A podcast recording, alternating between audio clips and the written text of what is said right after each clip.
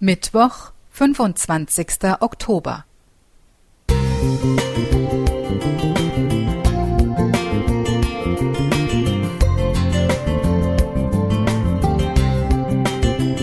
Ein kleiner Lichtblick für den Tag.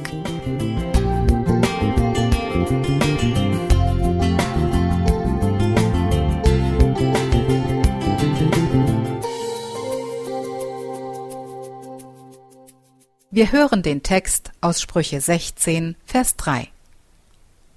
Befiehl dem Herrn deine Werke, so wird dein Vorhaben gelingen. Heute habe ich echt keine Zeit für dich, Gott. Das verstehst du, oder? Ich habe so viel zu tun und bin zu unruhig, um jetzt eine Andacht zu machen.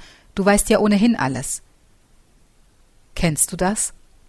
Wir rauschen ohne Andacht oder Gebet in unseren Tag, mühen uns ab, versuchen alles zu schaffen, zu funktionieren und irgendwie über die Runden zu kommen.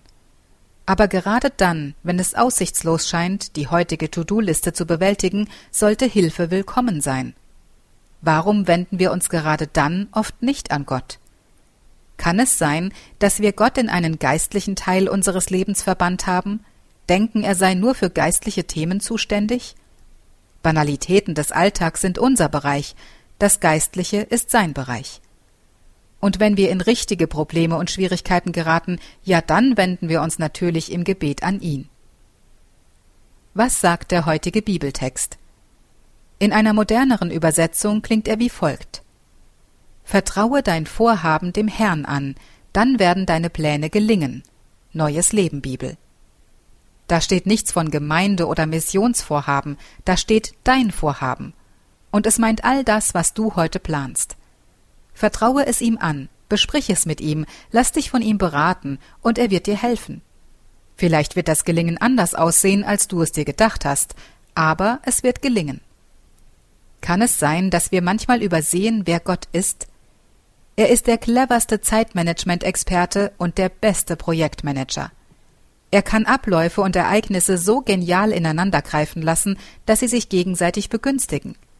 Egal, ob es sich um den Straßenverkehr, das Gespräch mit der Chefin, die Internetverbindungen oder die Kita-Öffnungszeiten handelt.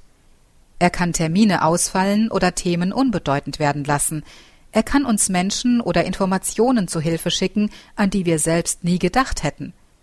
Er kann uns die beste Idee zum optimalen Zeitpunkt geben, beim Programmieren, beim Einkaufen oder beim Schulprojekt. Ihr habt nichts, weil ihr nicht bittet. Jakobus 4, Vers 2. Wenn man nicht an Gottes Eingreifen glaubt, bittet man auch nicht. Deshalb wünsche ich uns heute, dass wir wirklich glauben, dass es das Beste ist, unsere Alltagsvorhaben mit Gott zu besprechen und sich von ihm sein versprochenes Gelingen schenken zu lassen. Alexandra Cevritsch Heim